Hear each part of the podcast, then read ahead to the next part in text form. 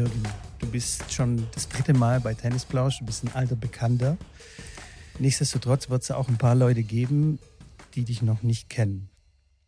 Kannst du uns dann kurz eine kleine Vorstellung deiner Person äh, geben? Okay.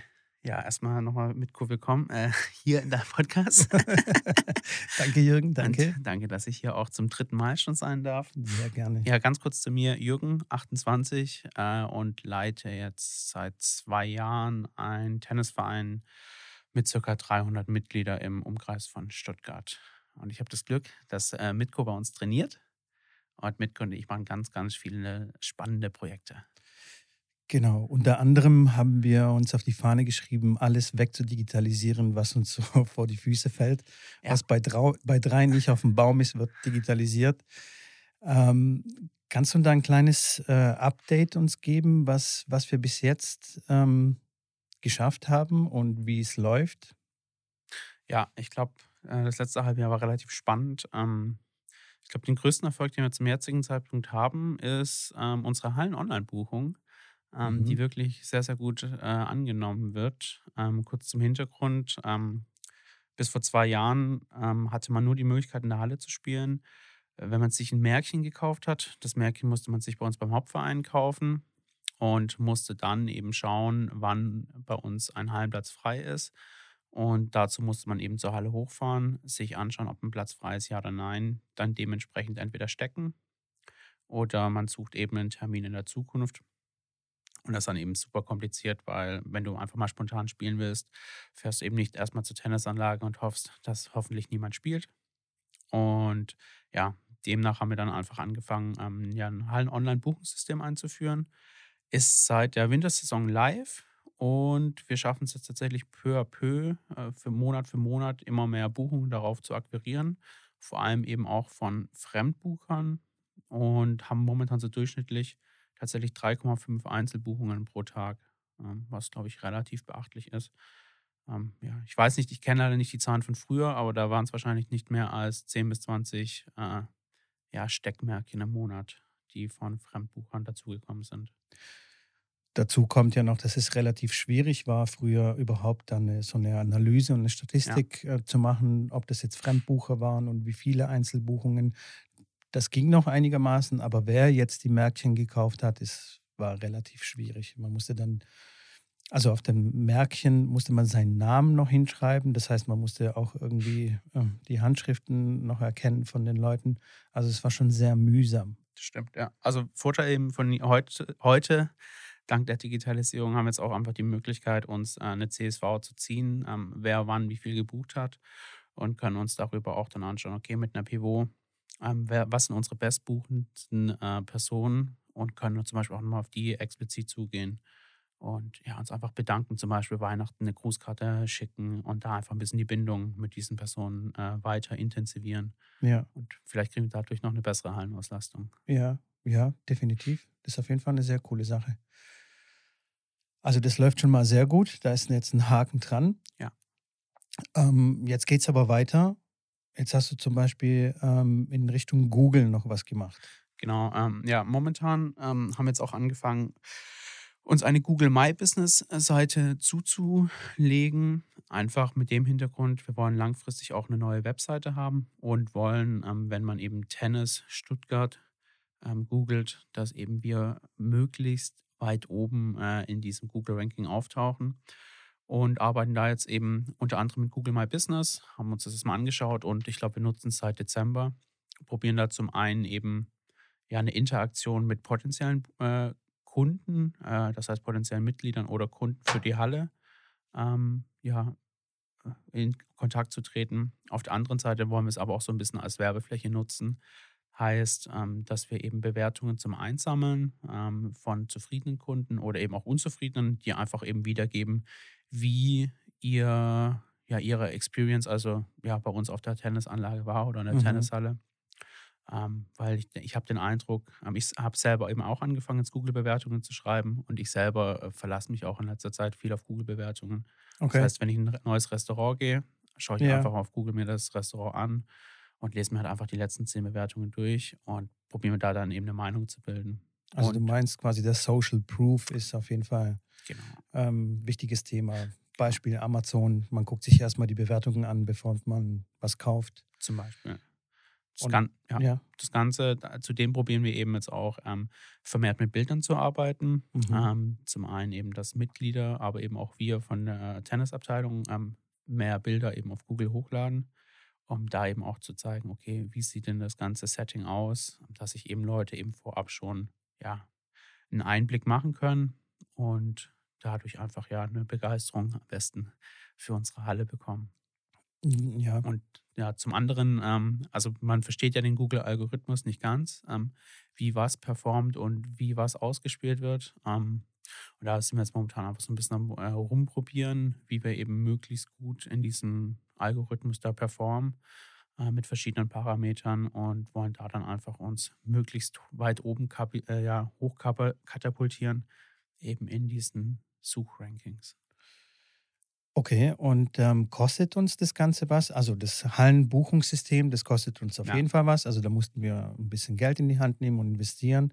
Und jetzt diese Google-Geschichte, Google Business, kostet es was? Oder? Genau, ich gehe vielleicht kurz nochmal auf Google Ja. Business ein und dann vielleicht auch mal kurz zur Halle, wegen Kosten ist ja immer ein äh, sehr relevanter Punkt.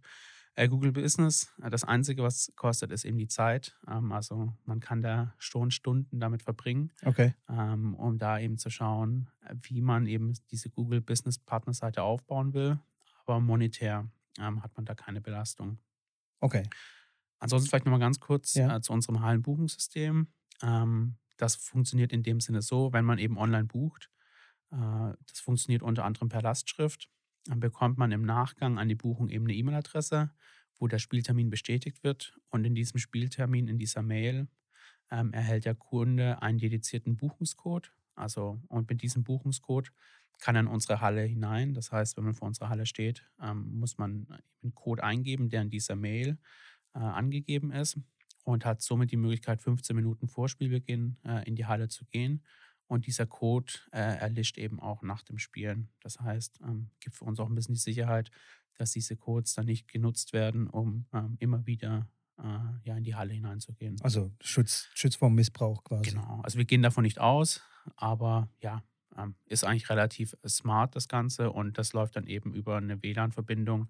Ähm, ja, wird das dann eben zurückgeroutet Mhm. ähm, und wird der Code einfach einmal überprüft, ob der ähm, aktiv ist momentan und sofern das so ist, ähm, öffnet sich dann die Tür.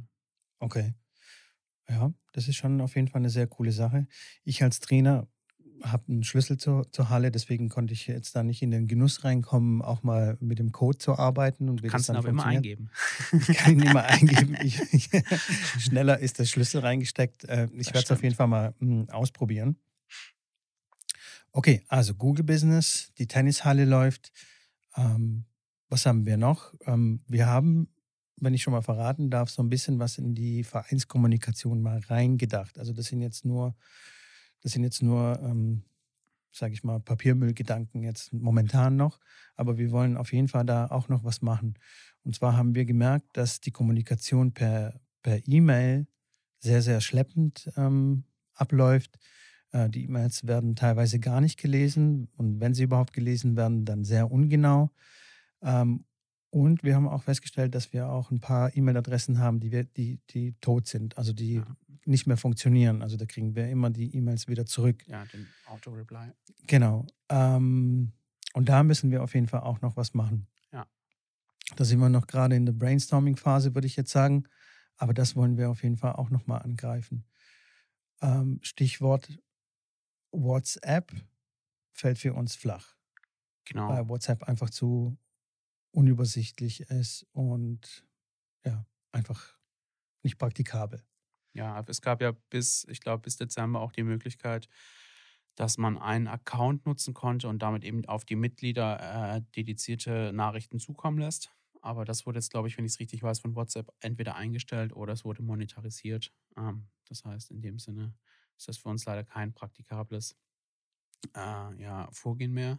Ich glaube, das generelle Problem, ähm, was wir als Tennisabteilung haben, was aber höchstwahrscheinlich, ja, es müssen alle Tennisabteilungen das Problem haben, ist nämlich ein Legacy-Problem, ähm, dass unsere Mitgliederverwaltung, also die Aufnahme in den Verein, findet eben handschriftlich statt. Das heißt, ja. du kriegst ein Mitgliedsformular äh, und füllst das aus. Und ähm, ja, manche Schriften sind eben teilweise unleserlich oder man hat eben einen Unterstrich oder man weiß eben, und dann äh, nimmt man das als Minus wahr, beziehungsweise ja, vielleicht wird eine 5 äh, anders interpretiert, äh, als es eine 5 ja. ist. Ebenso bedeutet, die Daten kommen eben falsch in die Mitgliederverwaltung hinein. Und wenn dann eine E-Mail-Adresse eben einmal falsch da drin ist, ähm, bekommst du eben diese Out-Reply, dass diese E-Mail-Adresse nicht existiert.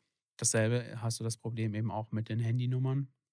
Und das führt dann einfach damit dazu, dass wir äh, Mitgliederdaten haben, ähm, die in dem Sinne für uns, ja, also die, die leider uns nichts bringen, weil wir eben den, also den, das Mitglied nicht informieren können. Und das Mitglied äh, hat damit ist auch, ja, er erhält diese Information nicht und hast einfach eine Informationsasymmetrie. Was Total, sehr, ja. sehr schade ist. Nicht nur das, dass man die Schrift nicht lesen kann, aber es passieren ja auch einfach dadurch, dass Menschen einfach das ja. abtippen. Fehler sind einfach menschlich und beim Abtippen passieren nun mal einfach Fehler. Ja. Und die dann im Nachhinein zu verfolgen, ist dann extrem schwierig. Das stimmt. Ja. Und wenn wir das zum Beispiel digitalisieren würden, ähm, wo man zum Beispiel die Adresse und die E-Mail-Adresse und die Telefonnummer nochmal in irgendeiner Art und Weise bestätigen muss. Ist ja auch im Internet, also im Datenschutzrechtlich auch sogar vorgeschrieben, dass man das ja. quasi bestätigt. Doppelt bestätigt. Doppelt bestätigt, genau, die Double Opt-Funktion. Ja. Äh, äh, das wäre natürlich deutlich, deutlich besser. Da sind wir aber als Tennisabteilung, das sind uns ein bisschen die Hände gebunden, weil wir eben eine Abteilung sind und die Mitgliedschaft läuft über den Gesamtverein. Genau. Da müssen wir einfach noch auf Feedback warten. Ja. Aber das sind die, so die Dinge, die wir dann auf jeden Fall in nächster Zukunft dann angreifen. Nochmal, um zurückzukommen zu der Kommunikation. Ähm, da gibt es jetzt mehrere Gedanken, zum Beispiel einen Blog, also einen internen Blog, also quasi sowas wie ein ähm, internes Social Media, einen internen Social Media Kanal. Genau. Zwischen Vorstand und Mitglieder. Oder wir wollen das gar nicht so arg trennen, also einfach zwischen den Mitgliedern. Ja. Dass die sich besser austauschen können und Informationen ziehen können. Und zwar so ziehen, wie sie es jetzt gerade brauchen. Also wenn jetzt jemand zum Beispiel sagt, ey, mich interessiert das Ganze überhaupt gar nicht, dann kann er sich da auch komplett raushalten und wird jetzt auch nicht immer mit E-Mails bombardiert oder solchen Sachen. Ja. Wir gucken da auch wieder ein bisschen in die Startup-Welt mit rein und vielleicht wollen wir auch irgendwie Tools da integrieren, die die Startups oder Unternehmen einfach benutzen. So Sachen wie hm, Slack, so Chat, Chat-basierte Kommunikation, äh, eine Art Blog. Was könnte man noch machen? Eine Facebook-Gruppe, ja, geschlossene Facebook-Gruppe? Ich glaube, Facebook-Gruppe ist wahrscheinlich schon wieder zu schon alt zu für viele. Ja. Okay. Aber ja, ich denke, Slack, also ja, wir nennen es einfach mal Slack, ja. ist, denke ich, eine relativ gute Möglichkeit, um einfach eine Interaktion äh, mit Personen und Mitgliedern zu haben. Mhm. Ähm, vor allem ist da auch ein bisschen unser Hintergedanke, ähm, wir wollen Mitglieder mehr in den Verein oder in die Abteilung integrieren, ähm, dass wir eben teilweise Projekte ausrufen und dann können sich eben einzelne Mitglieder zusammen äh, tun und diese Projekte äh, ja, bearbeiten. Also beispielsweise ist ein mögliches Projekt, wir haben nächstes Jahr unsere 50-Jahr-Feier. Und wenn es da eben Interessenten gibt, die eben gerne sowas organisieren möchten, können die sich eben zusammentun und finden dann eben über Slack erstmal ein Kommunikationsmedium, wo man sich austauschen kann, eben digital, da eben erste ähm, ja, Überlegungen äh, miteinander austauscht und kann sich dann eben auch wieder im Realen treffen. Zudem ist eben die Möglichkeit von Slack, man kann eben in unterschiedliche Gruppen beitreten. Ähm, das heißt, ja, unser Ziel ist letztlich, ähm, wir wollen die ähm, Vorstandsarbeit eben auf möglichst viele Personen im Verein äh, ja, herunterbrechen, also auf viele Schultern verteilen, weil es macht, es macht ja eigentlich auch Spaß, die Vorstandsarbeit oder Arbeit äh, im Verein, im Ehrenamt, weil man sieht relativ schnell, wenn man was anfasst oder was anfasst, dass sich dann auch was bewegen kann oder ja. dass sich was bewegt. Ich glaube, ich bin aber der Meinung oder ich bin der Meinung, dass eben diese Ämter an sich, ähm, die ja auch wieder sehr veraltet sind, dass die relativ oft mit einer hohen Bürde ähm, ja, in Verbindung gebracht werden und mit einer hohen Verantwortung und eben auch einem Zeitengagement. Äh, wenn man sich das aber als Gruppe aufteilt, zum Beispiel ein ja, weiß ich nicht, Öffentlichkeitsarbeit äh, Thema hm, oder so, Social Media, wenn das eben nicht nur auf eine Person heruntergebrochen wird, sondern auf drei, vier, dann ist die Arbeit auch eine ganz andere und die Verantwortung ist auch eine ganz andere. Okay, jetzt gehst du schon in den zweiten Teil quasi. Jetzt gehen wir ähm, quasi in die Organisation vom, ja. vom Ehrenamt und von den Mitgliedern. Ähm, genau, da haben wir uns erst vor ein paar Tagen haben wir uns überlegt, okay, wie können wir das jetzt, wie können wir das am besten lösen?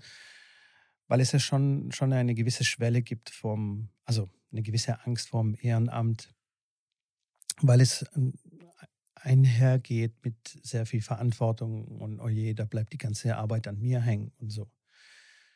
Und haben wir uns gedacht, okay, wir bilden einfach Arbeitsgruppen. Wir schauen mal wieder so ein bisschen in die, in die Wirtschaft rein, wo jetzt gerade zum Beispiel das agile Arbeiten ein ganz großer Hype ist und ein ganz ähm, großer Trend.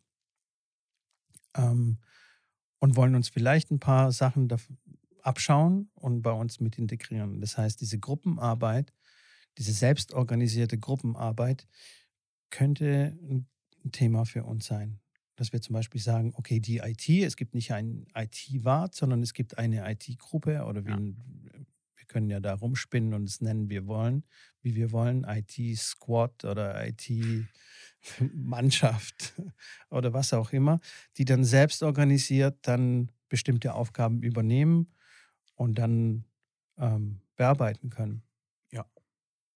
Das ist die Wunschvorstellung. Das ist die Wunschvorstellung. Wie wir das jetzt nun umsetzen werden, ist äh, dann natürlich die Frage. Aber soweit ich weiß, ist so ein Vorgehen in Vereinen noch nicht ganz etabliert. Also ich habe jetzt so ein bisschen so eine kurzen, kurze Recherche im Internet gemacht mhm. und nur einen Artikel darüber gefunden, dass zum Beispiel in, ähm, in, einem Verein, ich weiß jetzt gar nicht, was für ein Verein das war, ich glaube, das war irgendwie Frauenverein, irgendwas, egal. Ja. Ähm, die so arbeiten. Aber im Prinzip liegt ja diese Arbeitsweise, liegt ja dem Ehrenamt sehr nahe. Also das ist ja die Wunschvorstellung. Ja. Weil wir, also ich habe natürlich meinen mein Tennistrainer-Job, du hast deinen äh, normalen Job, jeder hat eine 40-Stunden-Woche und dann nebenher noch das Ehrenamt zu begleiten und dann sich alleine zu fühlen, ist natürlich suboptimal. Ja. Deswegen denke ich, oder wundere ich mich, warum das nicht schon früher passiert ist in der Vereinsarbeit, ähm, dass man da so mehr in Gruppen arbeitet und das Ganze, das Ganze muss ja Spaß machen. Ja. Und in einer Gruppe, in einer Interaktion mit Menschen macht es ja immer mehr Spaß. Man, als kleines Beispiel jetzt ähm, der ATP Cup, jetzt am Anfang in Australien, das war sensationell, wie, wie die Spieler sich da engagieren. Das ist so ein bisschen wie der, der Labour Cup. Und da ja. sieht man, okay, das sind Einzelkämpfer, aber wenn sie dann mal zusammengesteckt werden in einer Mannschaft, entsteht so viel Emotion, so viel Begeisterung, so eine Euphorie im Stadion, dass es einen so richtig mitreißt. Und ich glaube, das ist so der Grundgedanke beim agilen Arbeiten in einer Gruppe, macht es einfach viel mehr Spaß. Und nicht immer so von oben, dass da jemand einer irgendwas reindrückt und die unten müssen das quasi ausführen, sondern es entsteht was in der Gruppe. Ja. Also man denkt sich was aus in der Gruppe und dann zieht man das selber durch. Ich glaube, das ist ein ziemlich cooler Ansatz, aber jetzt ist die Frage, wie wir das dann umsetzen in den nächsten Monaten. Ja, es wird sich zeigen. das wird sich auf jeden Fall zeigen. Aber auf jeden Fall so in der Theorie klingt das jetzt erstmal cool. Und die ganzen Beispiele, die es gibt da draußen, ähm, sind schon richtungsweisend. Natürlich gibt es auch Beispiele, wo es nicht so gut funktioniert hat. Also ich habe schon von mehreren Firmen gehört, ähm, die jetzt quasi wieder umschwenken und wieder mhm. zurück, zurückfahren, dieses ganze agile Thema oder beziehungsweise ein Reset machen. Aber es liegt auch teilweise daran, dass zum Beispiel der, der falsche Coach, also wenn jemand von außen engagiert wurde, dass der falsche Coach engagiert wurde, der das irgendwas falsch gemacht hat, falsch etabliert hat und dann kann es natürlich nicht funktionieren. Ja, Grund, ja grundsätzlich ja. nicht stimmt. Genau.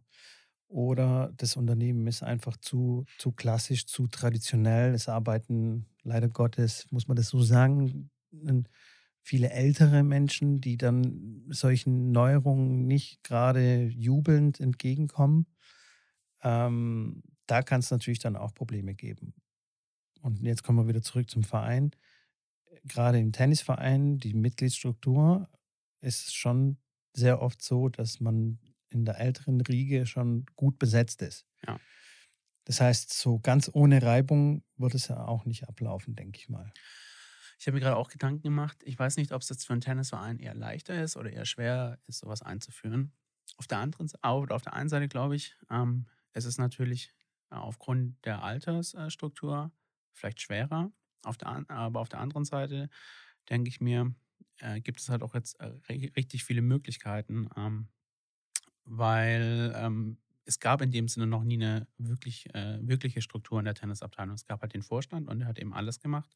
Und die Mitglieder waren da einfach außen vor gelassen. Und wenn man jetzt aber die Mitglieder probiert mit einzubeziehen ähm, und denen einfach auch ja, Verantwortung gibt oder die Möglichkeit der Mitarbeit gibt, dann ist das ja ein ganz neues System. Das heißt, man wechselt ja nicht die Arbeitsweise aus einem Pyramidensystem, wo Stimmt, man ja. äh, ja, einen, äh, einen Manager eben hat und man macht eben nur operative Aufgaben, was einem der Manager herunterbetet, sondern wir starten ja aus einer ganz anderen Sichtweise, Ja, dass wir es den Mitgliedern anbieten, wenn sie Lust haben, können sie was machen und es ist dann eben auch in einem also ja, der Aufwand ist eben jedem selbst überlassen. Ähm, und dann muss man einfach hoffen, dass die Gruppendynamik da dass, ne, dass überhaupt eine Gruppendynamik entsteht. Das ist wahrscheinlich vor allem dann eine Motivationsfrage auch. Man muss halt viel dahinterher sein, dass eben dieser anfängliche Hype einmal einsetzt und dann wird es wahrscheinlich selbst äh, auf die Straße kommen und dann funktionieren. Ja, glaube ich auch, ja. Also du hast es, glaube ich, ähm, sehr richtig ähm, aufgefasst. Ich, die Mitglieder sind ja momentan sehr passiv. Ja. Also das sind keine passive Mitglieder in dem Sinne, aber sie sind passiv. Also m, sie haben nichts zu tun sozusagen im Verein. Ja. Und mit dieser Arbeitsweise würden wir einfach die Plattform dafür bereitstellen, um sich engagieren zu können. Also selbst wenn jemand voll motiviert ist, also Ja. gibt ja momentan nichts, wo er helfen kann. Also da muss er dann aktiv auf uns zukommen. Also wenn wir, glaube ich, die, die Rahmenbedingungen richtig einstellen, dann kann es, glaube ich, schon ziemlich schnell fruchten. Natürlich nicht bei allen, also es werden sich nicht alle engagieren, aber Hm. ich glaube schon, dass ein Großteil dabei sein wird. Ja, ich bin gerade am Brainstorm die ganze Zeit, was mir gerade einfällt. Ähm, wir haben, aber hat, haben wahrscheinlich alle Vereine ja einen Arbeit, also man zahlt, hat äh, absolviert entweder einen Arbeitsdienst Mhm. oder man zahlt eben einen Obolus. Vielleicht ist eben die Option, dass man sagt, hey, der Arbeitsdienst äh, findet eben im Rahmen so einer Gruppenarbeit statt.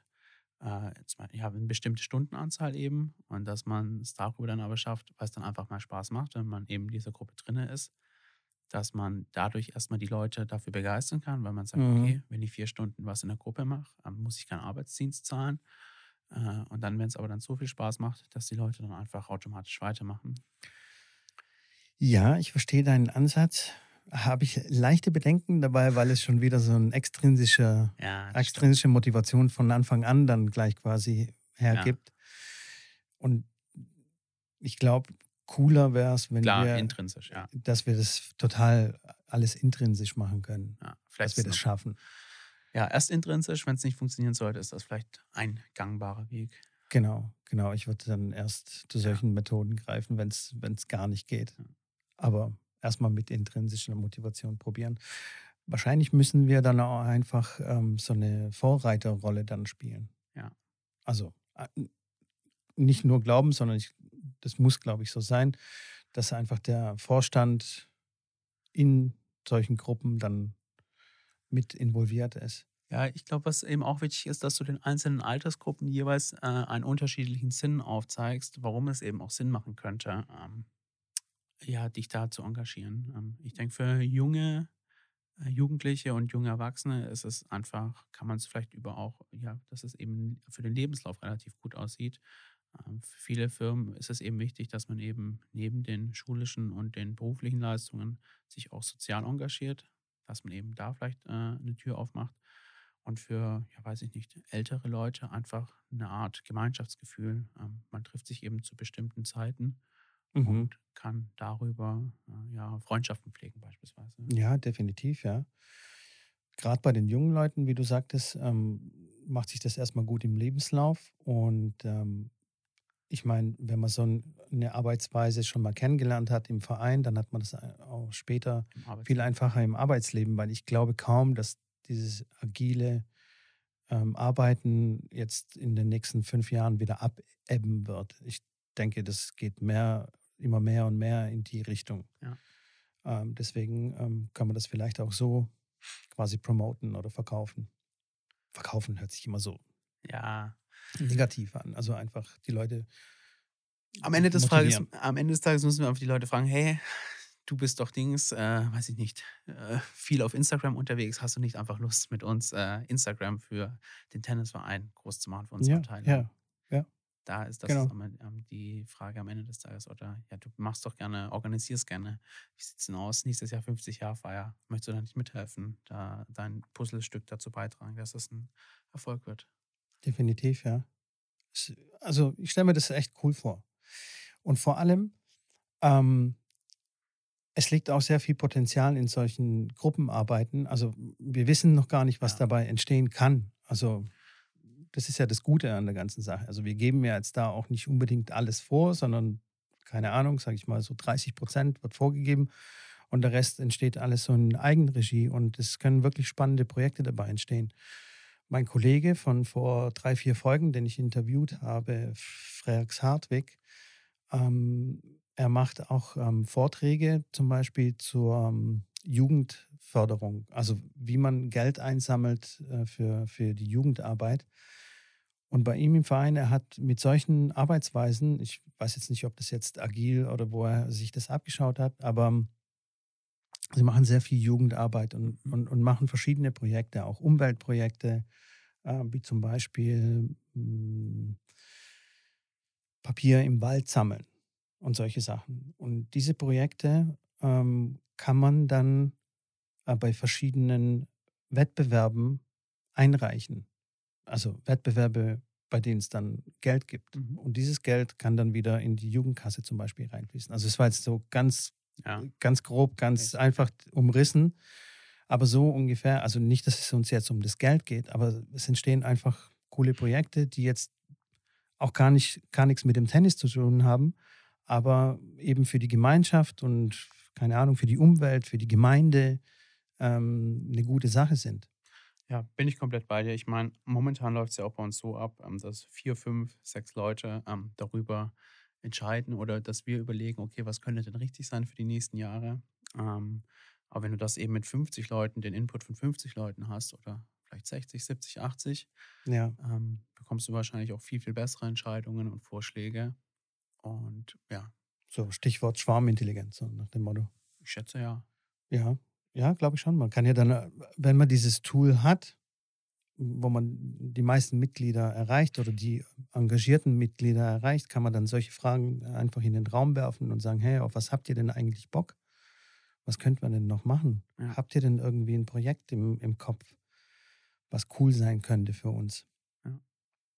Ähm, und da glaube ich wirklich, dass, dass da wirklich coole Dinge entstehen können, die wir jetzt noch gar nicht, die wir als Ausschuss uns gar nicht ausdenken könnten, weil wir komplett in eine andere Richtung denken. Ja, und wir kriegen es, ähm, was natürlich auch wieder dazu kommt, wir kriegen es auch gar nicht umgesetzt vom zeitlichen her. Wenn du aber das kommt ja noch erschwerend dazu, genau. Also wir fokussieren uns jetzt auf die Dinge, wo wir denken, okay, die haben den höchsten Impact für die nächste Zeit. Aber für so kleine Nebenprojekte, die eben ja vor allem Spaß machen, ähm, das muss eben ja, links liegen bleiben, weil dann eben wichtigere Dinge darunter leiden. Und ja.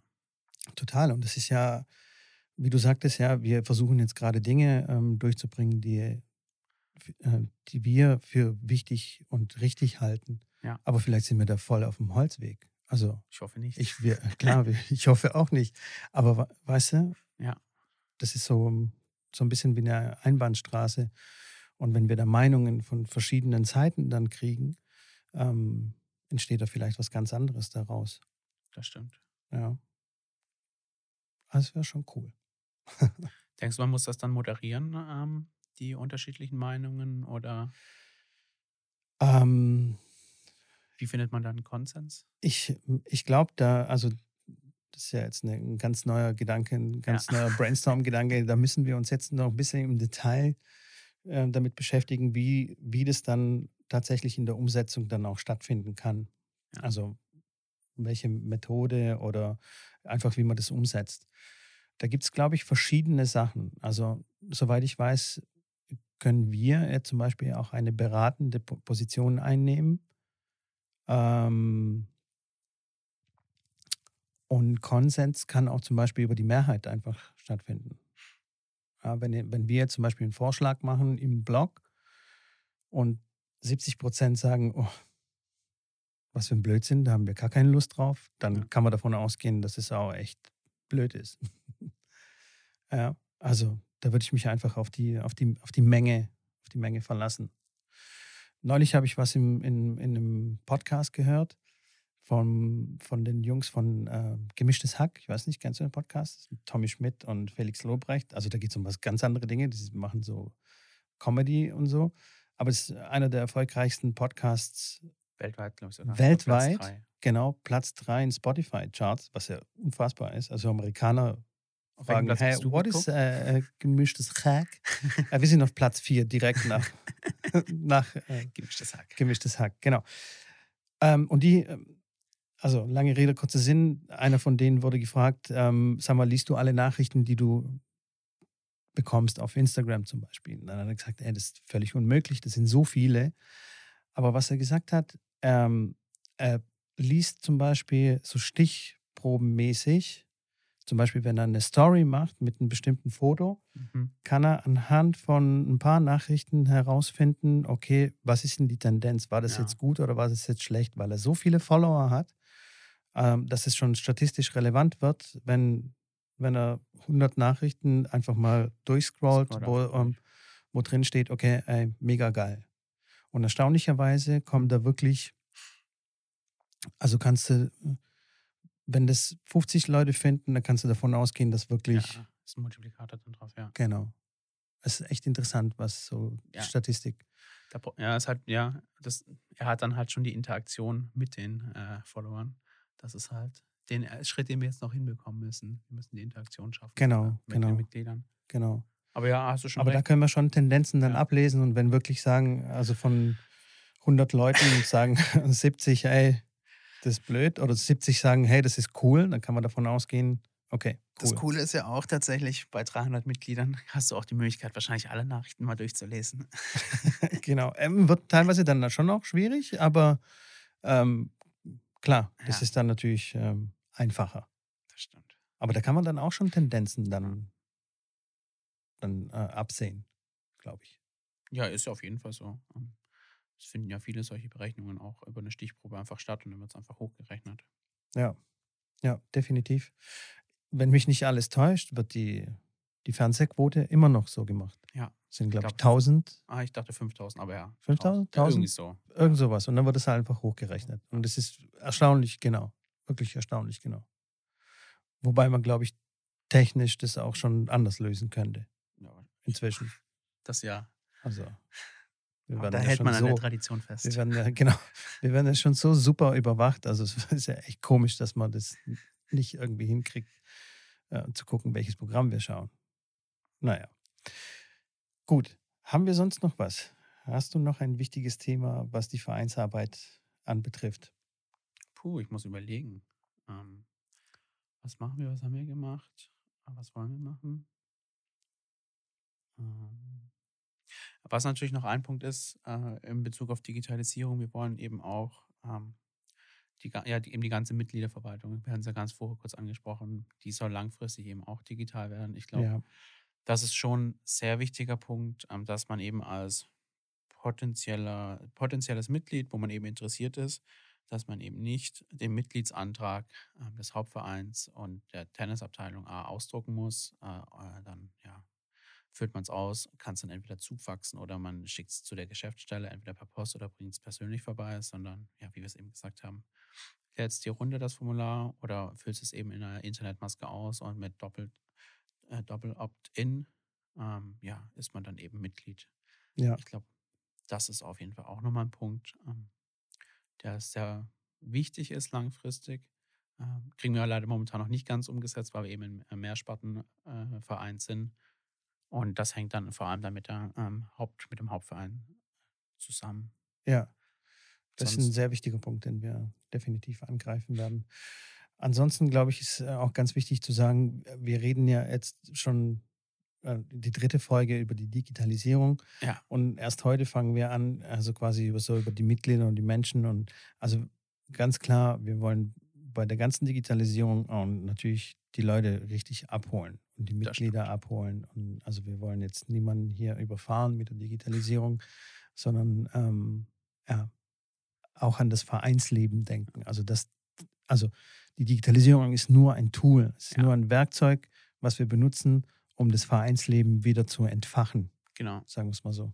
Ich glaube, da haben wir auch das, mit der Hallenbuchung haben wir dann einen relativ guten ersten Ansatzpunkt gehabt, äh, weil das äh, hat fast jedes Mitglied ähm, sieht wirklich den Impact, was diese Hallenbuchung momentan ausmacht. Und ähm, der Vorteil ist jetzt auch, ähm, auch ältere Leute, die früher einfach skeptisch dazu waren, ähm, sind da jetzt auch zu Befürwortern geworden und haben eben die Möglichkeit in ihren Kreisen, wo es eben noch Skeptiker gibt, äh, sie davon zu überzeugen, hey, was haben wir denn da, welche Vorteile hat denn das Ganze? Und ja, das ist eben, wo wir jetzt angefangen haben mit den ganzen Digitalisierungspunkten, aber generell am Ende des Tages bringt Digitalisierung relativ wenig, wenn man eben nicht die Mitglieder hat.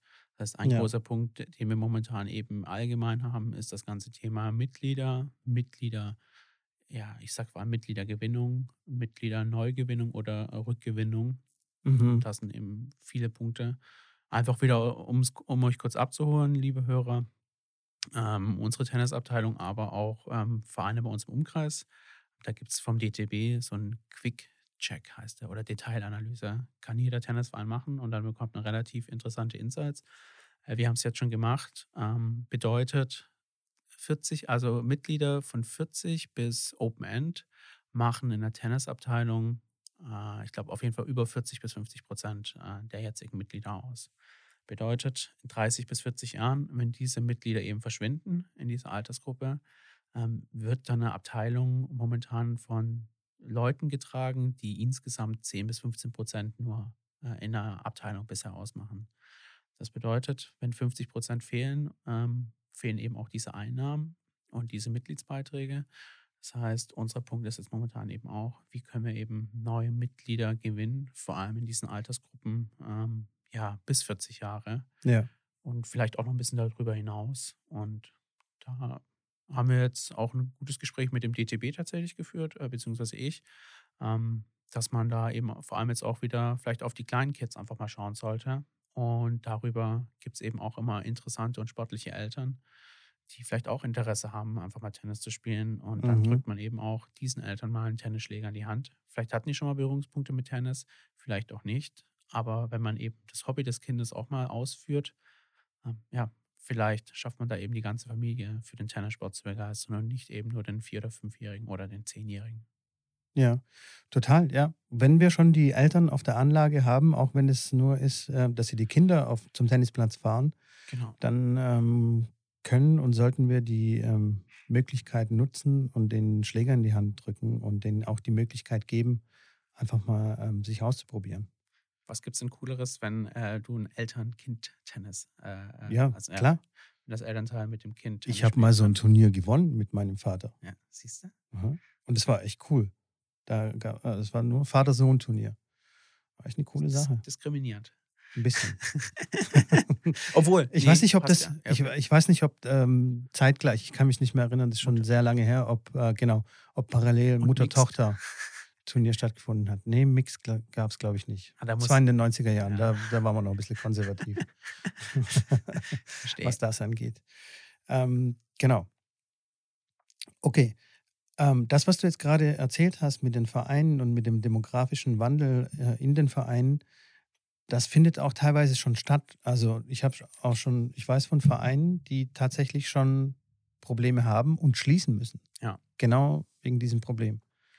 Weil Mitglieder einfach altersbedingt nicht mehr Tennis spielen können und dann haben sie ein Problem. Und dann schließen sie die Anlage und es geht erst mit einem Platz, der verwildert, dann der zweite, der dritte und dann sagt man, okay, ja. irgendwann lohnt sich das äh, überhaupt nicht mehr und dann kommt die Stadt und dann aus den Tennisplätzen werden Parkplätze. Ja, zum Beispiel. Oder da- Fußballplatz. Ich kenne tatsächlich auch keinen Verein bei uns in der Umgebung, der in den letzten Jahren einen neuen Tennisplatz gebaut hat. Oder, Ich auch nicht. nee. Ich auch nicht. alle- Auch von Tennishallen. Aber ich kenne viele, wo äh, eingestellt worden sind, wirklich, ja. Spielbetrieb auf Plätzen. Genau, genau. Ich, ich kenne aber auch keine neue Tennishalle. Also eine brandneue Tennishalle, die außer auf der Waldau. Okay, aber das ist. Das ist einer der größten und besten Vereine in Stuttgart. Die Damen spielen Bundesliga. Bundesliga. Die haben sehr große Sponsoren wie Gazi. Ähm, von daher, Ja. ich glaube, die Halle heißt sogar Gazi-Halle. Ich weiß nicht mehr genau.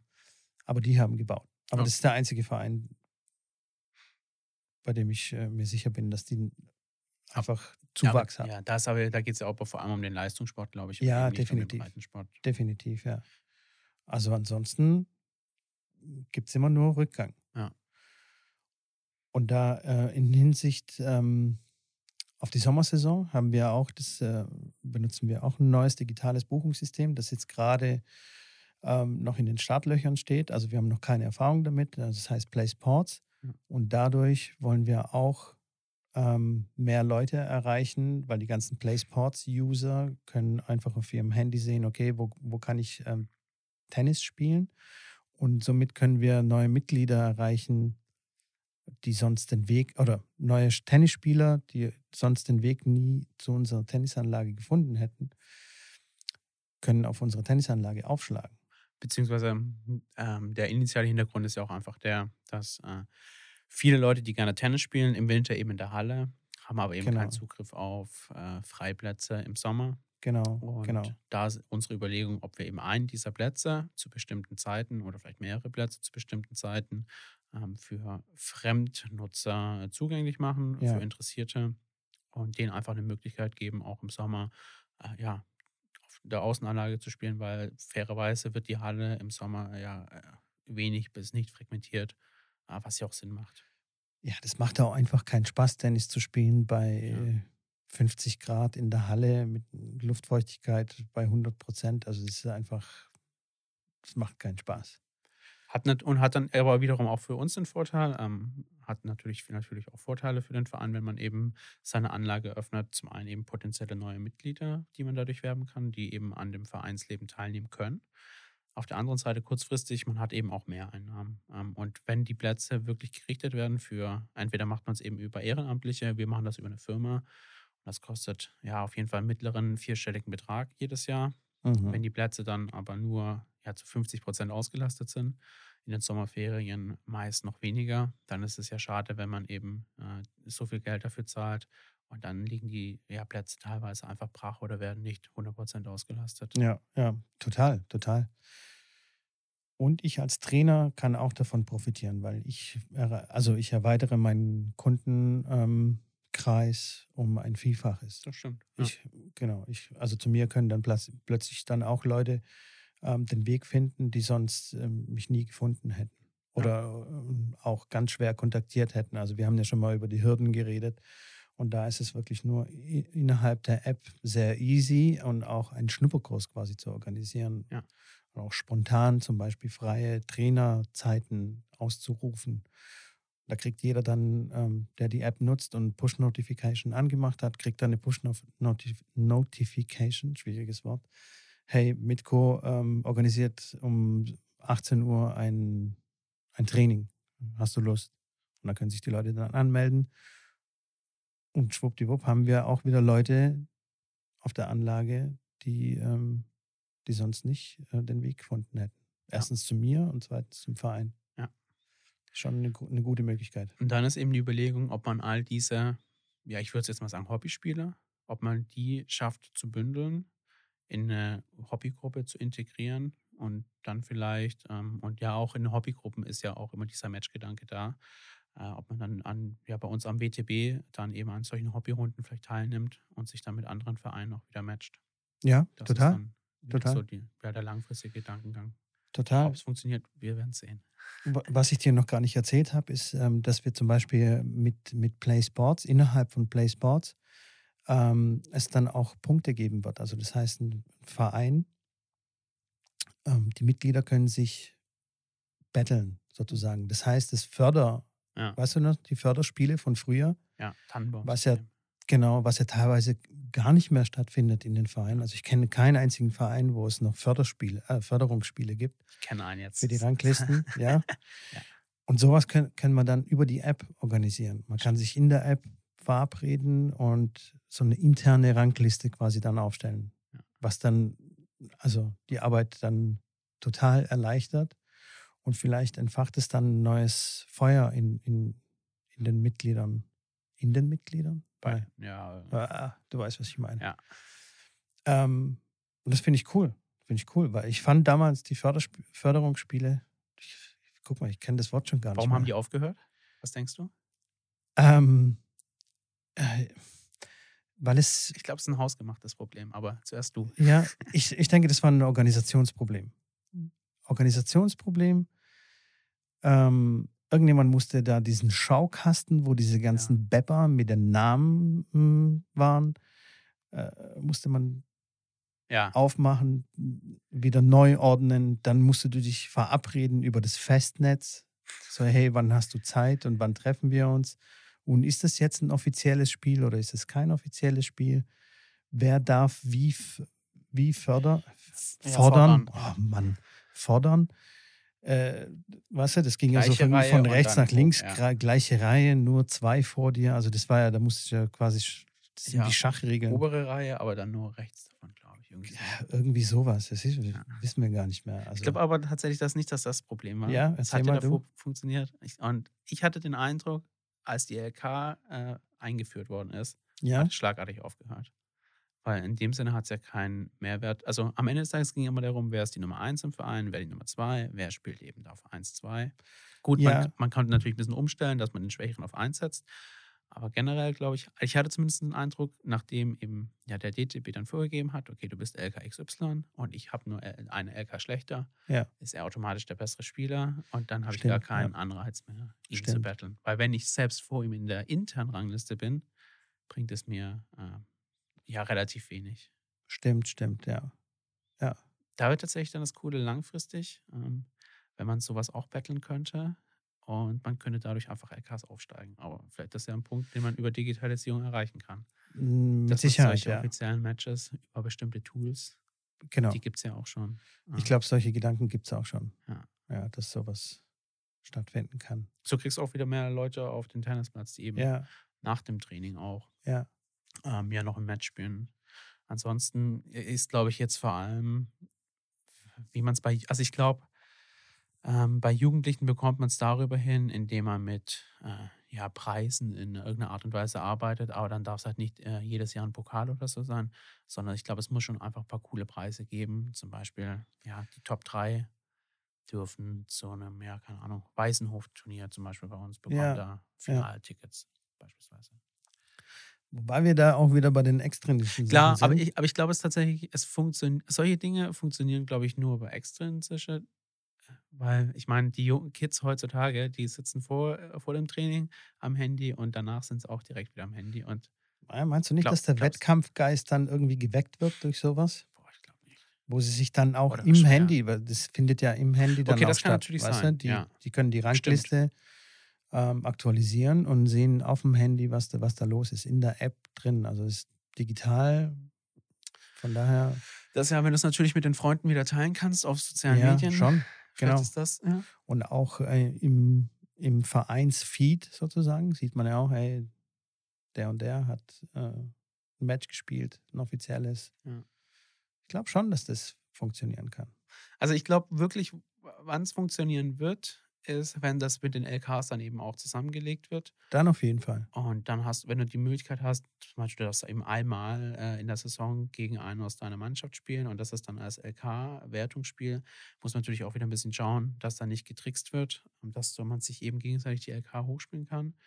Äh, Aber das ist dann, glaube ich, schon ein Anreiz, weil zum jetzigen Zeitpunkt finde ich es relativ schwer, eigentlich deine LK hochzuspielen. Du hast halt in der Saison fünf Spiele, äh, Einzel oder sechs oder sieben oder manchmal nur vier.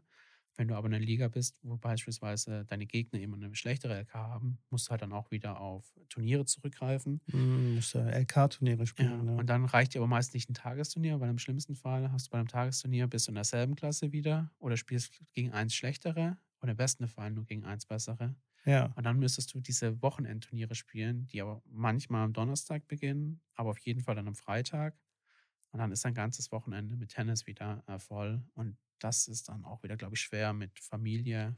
Stichwort Flexibilität, ja. Ja. Es ist ja nicht flexibel. Du, du committest dich quasi irgendwie das ganze Wochenende bei einem Turnier dabei zu sein. Das wollen viele leider nicht mehr, aber so ist es nun mal. Ja. Also muss eine andere Lösung her.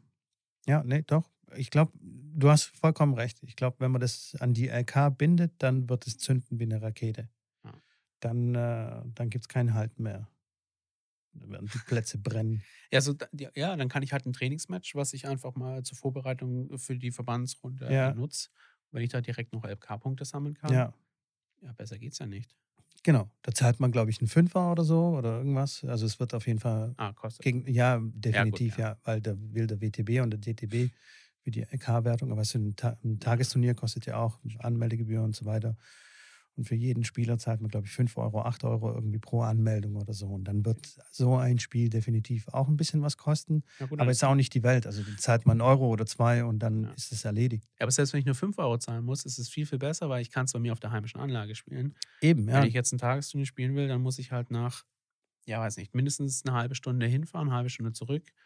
Äh, muss dann warten, bis der Platz frei wird. Äh, Es ist ganz klar, es ist wie, wie normales Fernsehen und Netflix. Also Ja. es ist einfach on demand. Du kannst on demand dein Match austragen und zwar dann, wenn du willst und dein. Gegner es wollen und nicht, wenn zum Beispiel ARD oder CDF, also in dem Sinne Ja. die Turnierveranstalter das dann möchten. Sagen wir, um 10 Uhr bist du auf der Anlage Ja. und du hast dich danach zu richten. und ist auch besser für deinen ökologischen Fußabdruck. definitiv. Oh, yeah, oh, jetzt wird er. Habe ich Ja. gestern äh, kurz äh, einen Spiegelbericht äh, gelesen. Äh, Okay. Dass sich Tennisspieler teilweise jetzt auch schon über ihren ökologischen Fußabdruck Gedanken machen. mhm, weil Also- sie durch die Welt chatten. Ja. Mhm. Und nicht nur sie, sondern auch der ganze äh, ja, Stuff dahinter. ja. Man merkt es auch im Tennis zumindest. Ich Ja, glaube, es auch mit Ich- Australien und den ganzen Waldbränden dann. Auf jeden ja Fall muss da ein Umdenken stattfinden. Ja, das stimmt. Ja, ich glaube, also man versucht ja schon, die Turniere so ein bisschen zu bündeln, nach Hardcore und nach Region, aber nichtsdestotrotz ähm, gibt es immer noch sehr viele Turniere, die einfach auf der anderen Seite der Welt stattfinden. Ja. Wenn man das Ganze ein bisschen bündeln würde, wär, würde es dem Ganzen mm, entgegenkommen. Aber ja, jetzt, jetzt würden wir quasi ein bisschen abschweifen. Ja, Aber sehr gut. Ich glaube, wir haben ähm, sehr viele Punkte angesprochen. Sehr viele wichtige Punkte angesprochen. Und ähm, ja, bin mal gespannt, wie es weitergeht. Ist auf jeden Fall sehr spannend, finde ich. bin ich gespannt. Vielleicht werde ich noch ein viertes Mal eingeladen. Vielleicht noch ein viertes Mal. Vielleicht machen wir irgendwie so ein monatliches Ding daraus. Ja. Können wir machen. Da müssen wir aber, ja, da müssen wir mal schauen, wie wir das digital auch abgebildet bekommen, weil zum jetzigen Zeitpunkt sitzen wir uns immer noch gegenüber. Was auch wieder mit Aufwand verbunden ist für beide Seiten. Ja. Ja, das stimmt. Fairerweise, wir haben es das erste Mal probiert, über ja, das Internet abzuhalten. Da hat die Technik nicht Ja, da hat die Technik nicht funktioniert und dann waren wir dann wieder, ja, mussten alles nochmal neu aufnehmen. ist aber auch viel sympathischer, wenn wir uns gegenüber Das sitzen. stimmt. Ja, man sieht noch die Emotionen, wenn sich Mitko aufregt, sagt, ah, Junge, das ist falsch gesagt.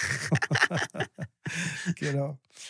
Okay, also wir hoffen, ähm, es hat einen Mehrwert äh, für euch da draußen gebracht und ähm, wir werden euch auf jeden Fall auf dem Laufenden halten. Ja. Jürgen, ich bedanke mich. Oder hast du noch was? Ja, vielleicht werdet ihr in einem halben Jahr dann auch sehen, wenn ihr auf Google Tennis Stuttgart eingebt. Vielleicht findet ihr dann unseren Verein, äh, wo Mitko trainiert äh, und wo ich im Vorstand bin. Zum jetzigen Zeitpunkt haben wir ja den Namen der Abteilung noch nicht Noch announced. nicht genau. Vielleicht findet das ja ein findiger Hö- Zuhörer heraus. Genau.